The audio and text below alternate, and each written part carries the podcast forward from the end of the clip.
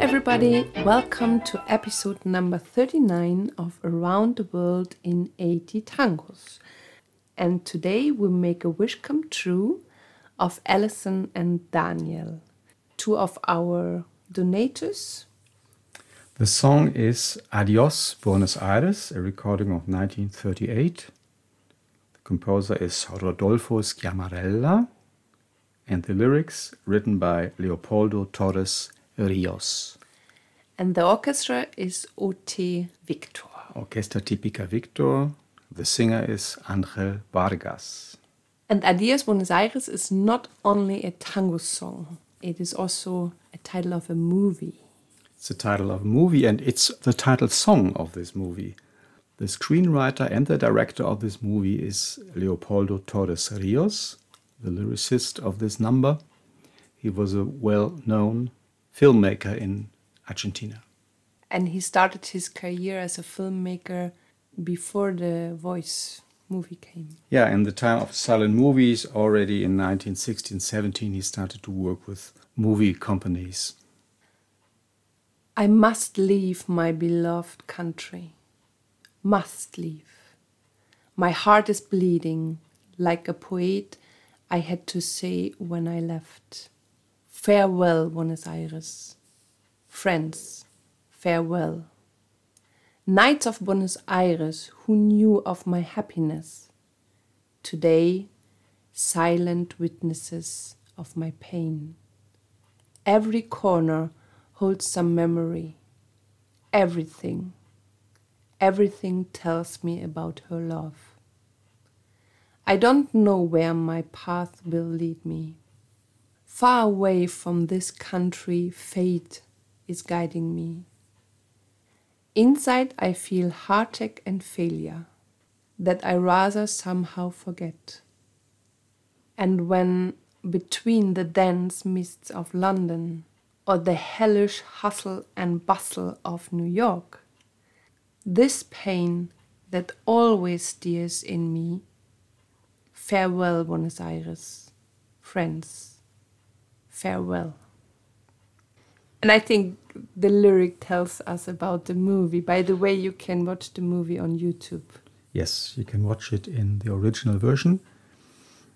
And it's the story about this song. So, a young actor is uh, offering this song to the director of a theater piece, and he refuses it, but in the end, he accepts, ba ba ba, like this. So, this is one of these typical farewell, longing for Buenos Aires songs. He has to leave for an unknown reason, the city. And he's comparing Buenos Aires, interestingly, with the misty London and with the chaotic New York. So, with this comparison, it's easy to long for Buenos Aires. The composer is not really appreciated amongst the tango scene, right? Yes, the aficionados of tango, they are sometimes a bit picky. And Rodolfo Sciammarella was called El Hacedor de los Hits, the maker of the hits. He really was a successful composer. Alone Lomuto recorded 21 of his numbers, Pugliese 2, as far as I counted. And he also was a dedicated Peronist. He was following of Juan Domingo Perón, and he had to leave the country when Perón was thrown over. In 1955, he went to Mexico and then to Spain, and he often visited Perón in his exile in Madrid. And so, uh, somehow, Peronism still is a thing, is a matter, and either you are pro or contra, you always have an opinion. And so that's the reason why Sciammarella is a bit ousted. I think not so many tango dancers knows that Típica Victor was not a typical orchestra like an orchestra with the leader. This was the orchestra of a record company. Yes, it was called the Invisible Orchestra because it never performed in public. It was only accompanying artists of the record company. Uh, they founded it in 1925 and recorded until 1944 something around 455 numbers. And they founded it because they wanted to make a difference to Odeon, the competitor, the big company of uh, Max Glucksmann.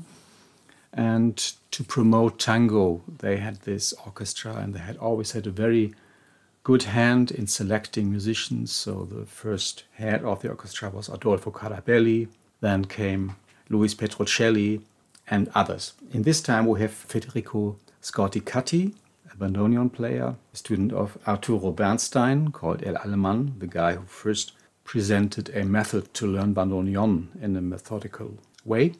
And the last head of this orchestra was Mario Maurano. And it was disbanded in 1944 when the need for a record company orchestra was not there anymore because every day a new band popped up in Buenos Aires. And this was not the only orchestra that Victor had, a lot of actually.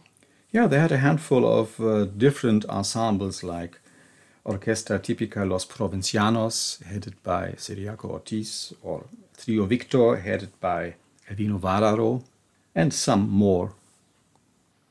Angel Vargas is the singer, and he didn't make so many recordings with Victor.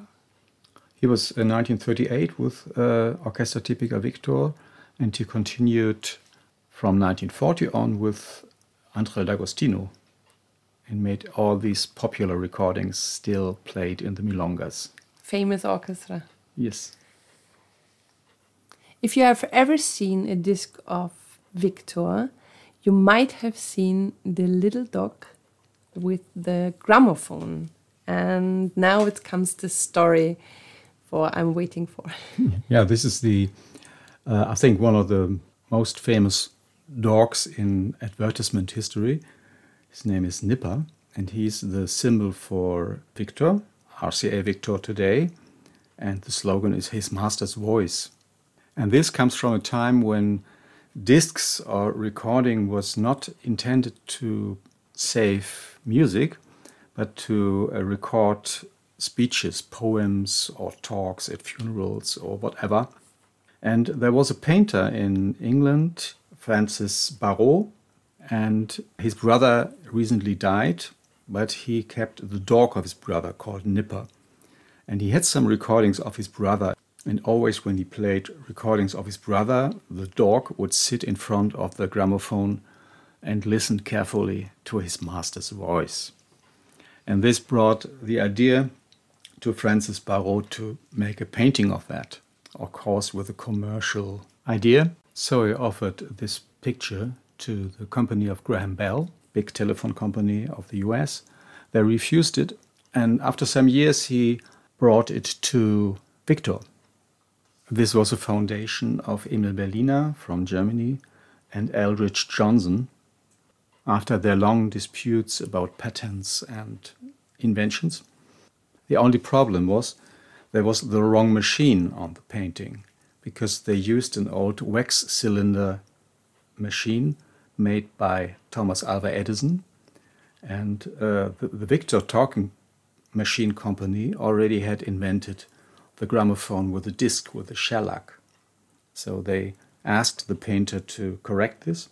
He did it, and then they used this as their logo. Later, the Victor Talking Machine Company was sold to the Record Company of America, RCA, in 1929, and since then, this company is called RCA Victor, and this is next to Odeon, the big player in tango recordings in Buenos Aires, although it was a multinational, globalized company. With this little story about Nipper, the famous dog, we say goodbye from episode number 39 of Around the World in 80 Tangos, and today we make a wish come true of Alison and Daniel. And if you have a wish, you can donate something to us, and we will have a journey through your piece. This was Adios Buenos Aires, a recording of 1938, also the title of a movie. Composer was Rodolfo Sciammarella. The lyrics was Leopoldo Torres Rios. Orquesta Típica Victor with Angel Vargas on vocals. Thank you for traveling with us through tangos we love. We hope you enjoyed. This was Daniela and Raimund, Tango Mundo, Berlin. Bye bye. Take care, stay healthy. Debo alejarme de mi tierra tan querida, debo alejarme sangrando el corazón. Como el poeta de decir en mi partida, adiós Buenos Aires, amigos, adiós. Noches porteñas que supieron de mi dicha, mudos testigos hoy de mi dolor. Cada rincón me traiga algún recuerdo, todo, todo me habla de su amor.